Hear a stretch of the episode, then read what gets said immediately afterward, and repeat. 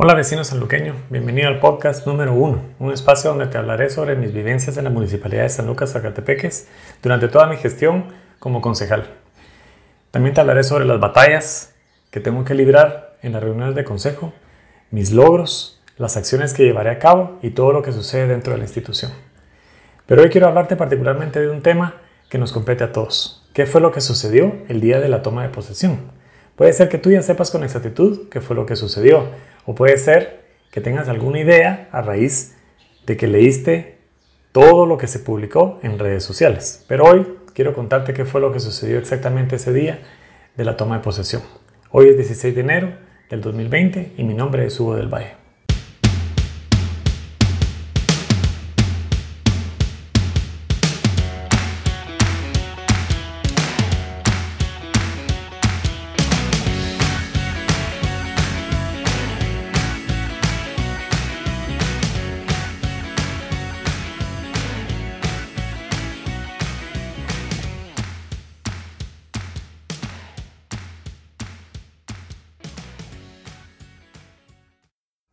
Bien, déjame contarte qué fue lo que sucedió el día de la toma de posesión el 15 de enero. El primer punto que tú quiero, que yo quiero, perdona, que, que tú sepas, es que en agosto del 2019 el Tribunal Supremo Electoral nos hizo la cordial invitación para hacernos entregas oficiales de nuestras credenciales que nos avalaban como concejales electos, tanto los nuevos como los reelectos.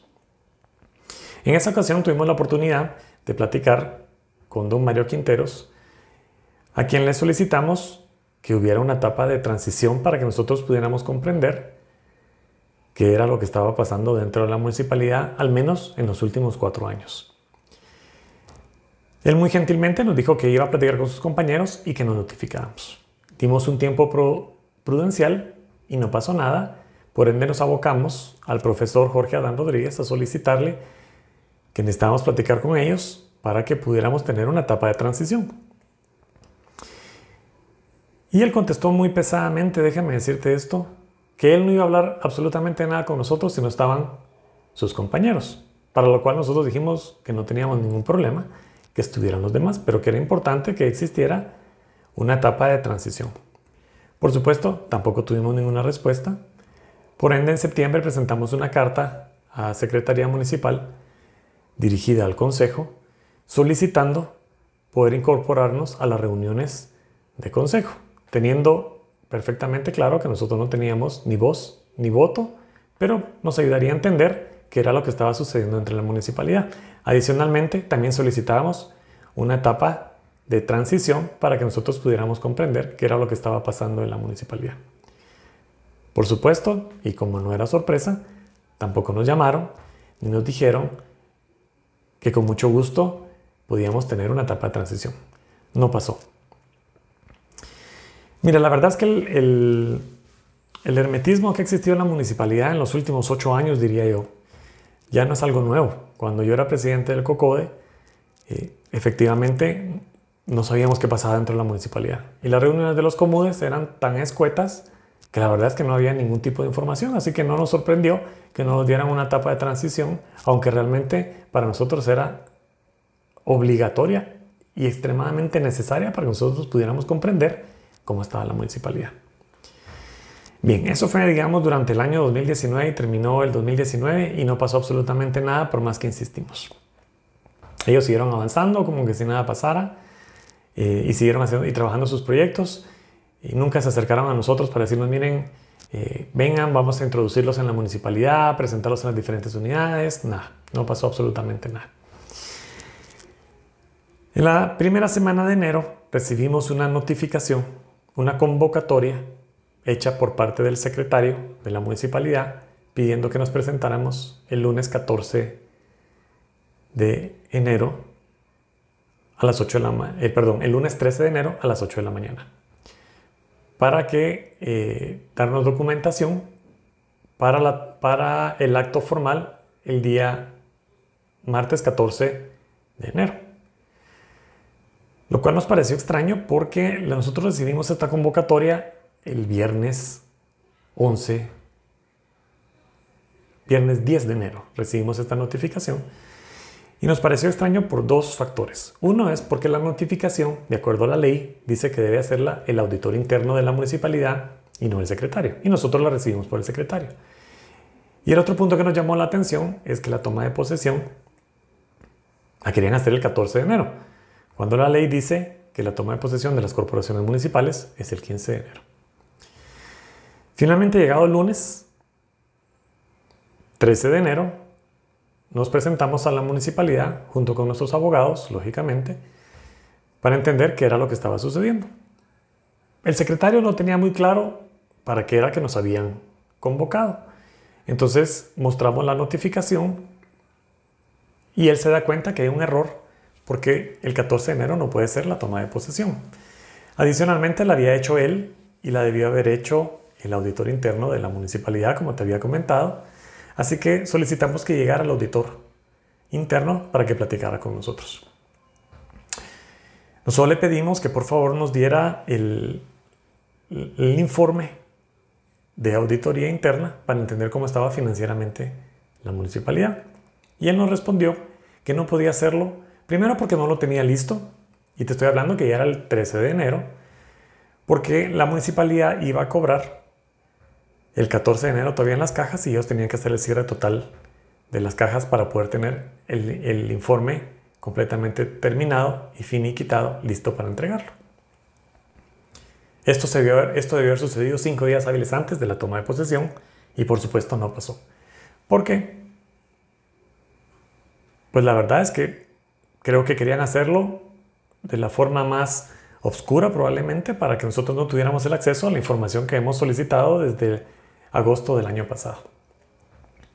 Finalmente acorda, entonces el auditor interno nos dice que lo que puede hacer es que nos juntamos una hora antes de la toma de posesión a las 3 de la, que era a las 3 de la tarde programada y que entonces nos entregaba toda la documentación, que por supuesto nosotros nos negamos, porque eh, en una hora nosotros no podíamos ver, mira, si nosotros nos reuniéramos a las 8 de la mañana para las 3 de la tarde, si en ese tiempo es imposible poder entender cómo está financieramente la municipalidad y ver cómo están sus números de los últimos cuatro años, una hora antes era imposible. Finalmente lo que se acordó es que el día de la toma de posesión, el 15 de enero, a partir de las 8 de la mañana, nos íbamos a reunir en la municipalidad para empezar a ver toda la parte de auditoría de la municipalidad. Es importante que tú sepas que para la toma de posesión se crean dos actas. Una acta es el acta que hace el auditor, donde hace la entrega formal de cómo se encuentra la municipalidad financieramente hablando, y la otra es el acta formal de la toma de posesión. Llegamos a las 8 de la mañana a la municipalidad y em, empezó el trabajo de enseñarnos hoja por hoja que había hecho auditoría. Balances generales, saldos de caja, eh, los activos fijos que existían dentro de la municipalidad. Y mira, la verdad es que para hacer, no hacerte tan larga la historia de la parte de la auditoría, digamos, fue todo lo que nos enseñaron, pedimos una copia de las 900 y pico de hojas que nos entregaron, pedimos una copia de todo. Y finalmente nos dimos por informados, más no así aceptado, porque nosotros todavía no habíamos revisado los números y no sabíamos cómo estaba la municipalidad financieramente, hasta que nuestros auditores lo revisaron. A la una de la tarde ellos tenían programados un, un servicio religioso por la toma de posesión. Los concejales salientes y los reelectos nos dijeron que ellos sí querían participar en el acto y entonces se retiraron y se fueron y nos dejaron ahí a nosotros como a la una o las dos de la tarde. Y tuvimos que esperarlos hasta que ellos se les dio la gana de regresar. Perdona que te lo digan estas palabras, eh, pero eso fue esencialmente lo que pasó. Por supuesto, para este punto no nos ofrecieron ni agua, ni café, ni nada de comer, absolutamente nada. Por ende, compañeros nuestros nos hicieron el favor de llevarnos comida y algo de beber para poder pasar el momento. Finalmente regresaron y ellos ya llevaban el acta de auditoría lista donde eh, el señor Jenner Plaza va a darle toma de posesión al profesor Jorge Adán Rodríguez. Dentro de esta acta se solicita toda la documentación de todos los concejales, nuevos y reelectos, para ver que toda la documentación esté en orden. Y eso es finiquitos, DPIs, antecedentes penales, policíacos, etc. Como tú sabes, la Contraloría General de Cuentas emitió un decreto donde determina que debe ser el finiquito con fecha 2020. Todo lo teníamos a excepción del profesor Jorge Adán, porque él lleva un finiquito emitido en noviembre del 2019. Por ende, nosotros no aceptamos la toma de posesión, porque él no estaba cumpliendo con el finiquito, sino que se estaba pidiendo un finiquito del 2020.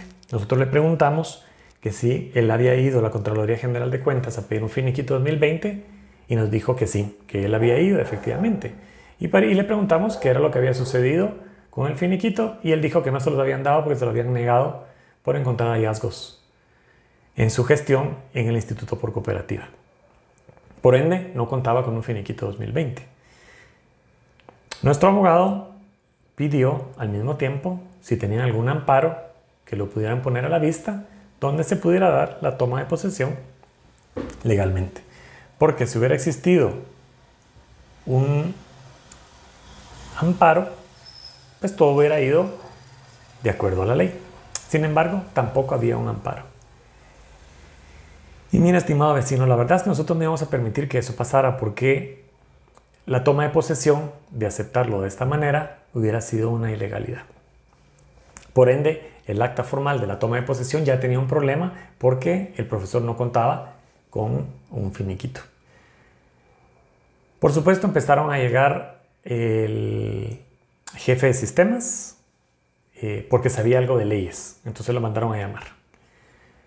Eh, mandaron a llamar eh, a la asesora jurídica de la municipalidad para que avalara la toma de posesión y eso te estoy hablando que es una empleada municipal en la cual no puede ser partícipe de este momento. Y, aquí quisiera hacer un, un, paréntesis. Al día siguiente, la asesora jurídica renunció, porque ella sabía que lo que estaba sucediendo era una ilegalidad. El acta finalmente se hizo y la hizo el secretario y no el auditor, la tenía que haber hecho el auditor. Para todo esto transcurrió desfiles de abogados que llegaron a intentar que el profesor tomara posesión.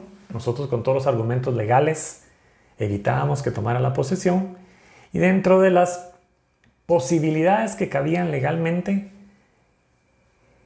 les dijimos que el profesor Adán no tomara posesión ese día y que se hiciera un corrimiento interino en el que la señorita Melissa Vicente pasara interinamente como alcaldesa y todos corríamos la posesión mientras él resolvía su problema con la Contraloría General de Cuentas. De esta forma, si él finalmente lo logra resolver, hubiera regresado con la solución y todos regresamos nuevamente a nuestras posiciones para las que fuimos electos. Sin embargo, se negaron que no, que no lo querían hacer y como te comento, empezó un desfile de, abogados que empezaron a llamar Finalmente como a las 8 de la noche llegó una abogada más y como a las 9 llegó otro abogado más para tratar de defender y se armó un problema grandísimo dentro del, salón. Finalmente tuvimos que razonar nuestras actas, las cuales yo te quiero dejar aquí abajo de, este audio, donde tú las puedes descargar porque son actas públicas y tú puedes ver todos los razonamientos que nosotros hicimos en contra de esa toma de posesión. Por supuesto, nosotros llevamos ya una gestión legal ante la Contraloría General de Cuentas, ante el Ministerio Público y ante el Tribunal Supremo Electoral, porque él está en una usurpación de puestos, porque es un alcalde que tomó posesión de una forma ilegal porque nunca contaba con el finiquito, nunca contó con el finiquito o nunca contó con un amparo. Ellos quisieron basar la toma de posesión en que le habían entregado un amparo a dos diputados para que tomaran posesión. Y esto quiero y es importante que tú sepas dos cosas sobre este tema. Una es que a estos dos diputados los que le dieron fue un amparo provisional para que pudieran tomar posesión. Y segundo, fueron, unos, fueron amparos hechos a título personal, no en la general. Por ende, el profesor no puede hacer, eh, digamos, él no puede adjudicarse derechos de terceros. porque eso fue específicamente para ellos. Y lógicamente todo este problema eh, hizo que la toma de posesión se alargara sobremanera y que estuviéramos tomando posesión a las once y media de la noche. Finalmente, ya ah, cuando era la hora de la toma de posesión, ni el exalcalde Jenner ni su grupo querían bajar a tomar posesión al salón municipal porque eh, tenían miedo, porque no querían hacerlo. Y nosotros dijimos que las personas tenían de, estar ahí desde las 3 de la tarde y por ende ellos tenían mínimo que ver la toma de posesión. Por supuesto, ya a estas alturas tú sabes qué fue lo que sucedió ese día. Los insultaron de corruptos, de ladrones. Eh, ellos se sintieron muy mal y muy agobiados por lo que estaba sucediendo. Pero creo que parte ha sido culpa de ellos por la forma en la que ha llevado la gestión la municipalidad. Siempre hay un hermetismo, nunca se sabe qué pasa, eh, hay un tráfico de influencias grandísimo. Eh, y en el tiempo y en los siguientes podcasts voy a estarte contando qué es lo que he encontrado dentro de la municipalidad y cómo va el camino eh, de mi gestión durante los siguientes cuatro años.